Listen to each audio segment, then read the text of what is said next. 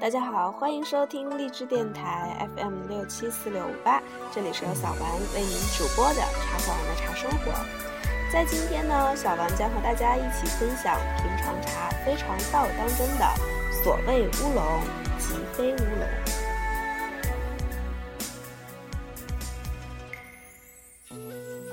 平常茶非常道，作者林清玄，播者茶小丸。所谓乌龙。即非乌龙。日本茶道里有一个很有趣的观点，就是喝茶到了最高境界，不是茶，不是茶。这一句话是易于深思的，也可以说茶道里最重要的不是茶的本身，那又是什么呢？可能喝茶的心，喝茶的气氛比茶更重要吧。不是茶，令我想到了“佛”这个字，是一个人加上一个“福”，“福”是不的意思。佛若从字面上译，可以说不是人。为什么说佛不是人呢？因为佛是觉者，是革除了一切人的贪心、嗔恨、愚痴、傲慢、怀疑，心里一片光明无碍。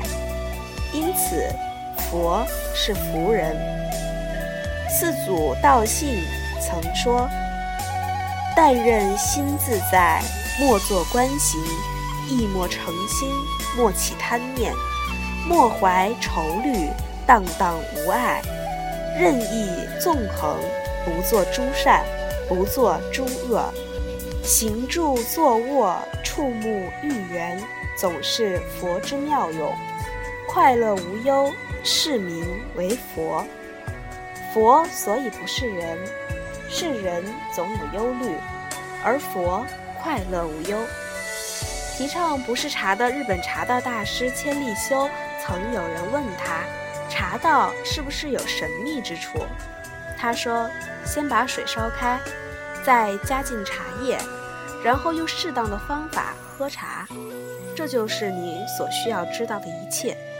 除此之外，茶一无所有。这段话常使我在喝茶里找寻玄秘境界的人截断了思虑。回到茶的本质，回到生活的本位，在我国禅宗里也有类似的故事。龙潭重庆禅师去天皇道悟座下求禅法，服侍师傅很多年了，都没有得到师傅的教示。有一天，他忍不住了，问师傅说：“我从到师傅身边好几年了，师傅从来没有为我指示心药。”天皇道悟说：“你端茶来的时候，我就喝；你拿饭来的时候，我就吃；你礼拜的时候，我就低头回礼。哪一个地方不是在指示心药呢？”重信低头想了半天，道悟说。你若有体会，当下便知；亦有思虑，便错了。重信即刻开悟了，问师傅说：“我要如何来保任呢？”道悟说：“任性逍遥，随缘放旷，淡尽凡心，别无胜解。好一个淡尽凡心，凡心里就有无尽藏了。”对能直下承担的人，凡心即是道心，也是禅心、佛心。吃饭、喝茶、礼拜，都是在指示心要，也可以说无不是心要。但要有悟，也要在寻常间用心。有一次，玄沙师备禅师和一位弟子韦坚军一起吃果子，韦坚军问说。师傅，如何是日用而不知？禅师拿一颗果子说：“吃。”韦监军吃了，又问：“如何是日用而不知？”禅师说：“这就是日用而不知呀。我们在喝茶、吃饭、礼拜时，不也常常日用而不知，生活而无觉吗？”尾山灵佑禅师和弟子仰山祖亲，春天时一起摘茶。尾山一边摘茶，一边对仰山说：“这几天终日摘茶，只听见你的声音，没看见你的样子，可见当时禅师采茶的茶树比人还高。”仰山为了让师傅看见，就用力摇动茶树。尾山说：“你只得其用，不得其体。”仰山说。那么要怎么样做才可以让你知道我的位置呢？尾山一时答不出来。仰山说：“师傅呀，你只得其体，不得其用。”尾山，你再胡说，我打你三十棒。仰山，师傅的棒子我只好吃了，可是我的棒子给谁吃呢？韦山，我再打你三十棒。体是本质本体，用是形式方法。参禅僧与吃饭僧外表看来都是一样的，但本质却不同。吃饭僧不一定要参禅，参禅僧却非要吃饭不可。不是茶的境界，非站在茶的基础上不可。不是人的佛，也非由人来出发不可。佛是体，人是用，还是人是体，佛是用呢？有时分不清。我们喝茶的人能是茶，那很好，把一切烦忧苦痛都留在茶堂外。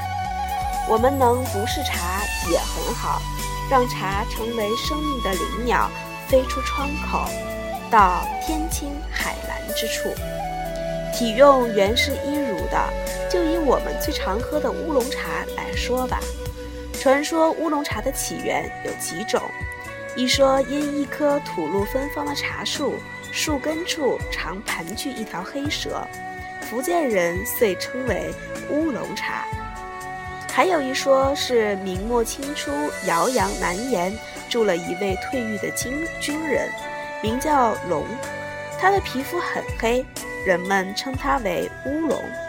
乌龙经常上山打猎，每次都会采些茶叶带回来。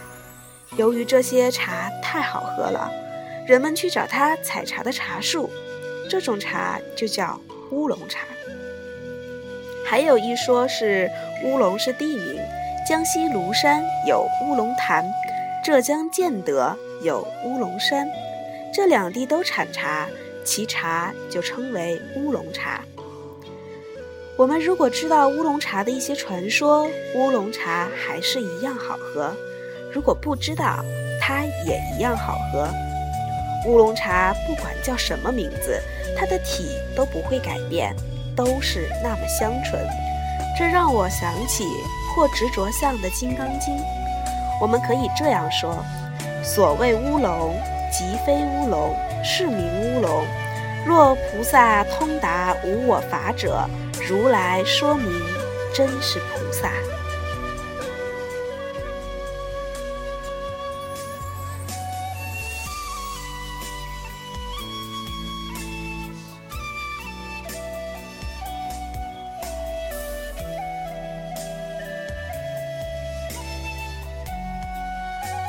好了，这期的节目就到这里。在下期的节目当中，小兰将和大家一起来分享黄叶中的风骨，又是一篇一篇的小故事，希望大家喜欢。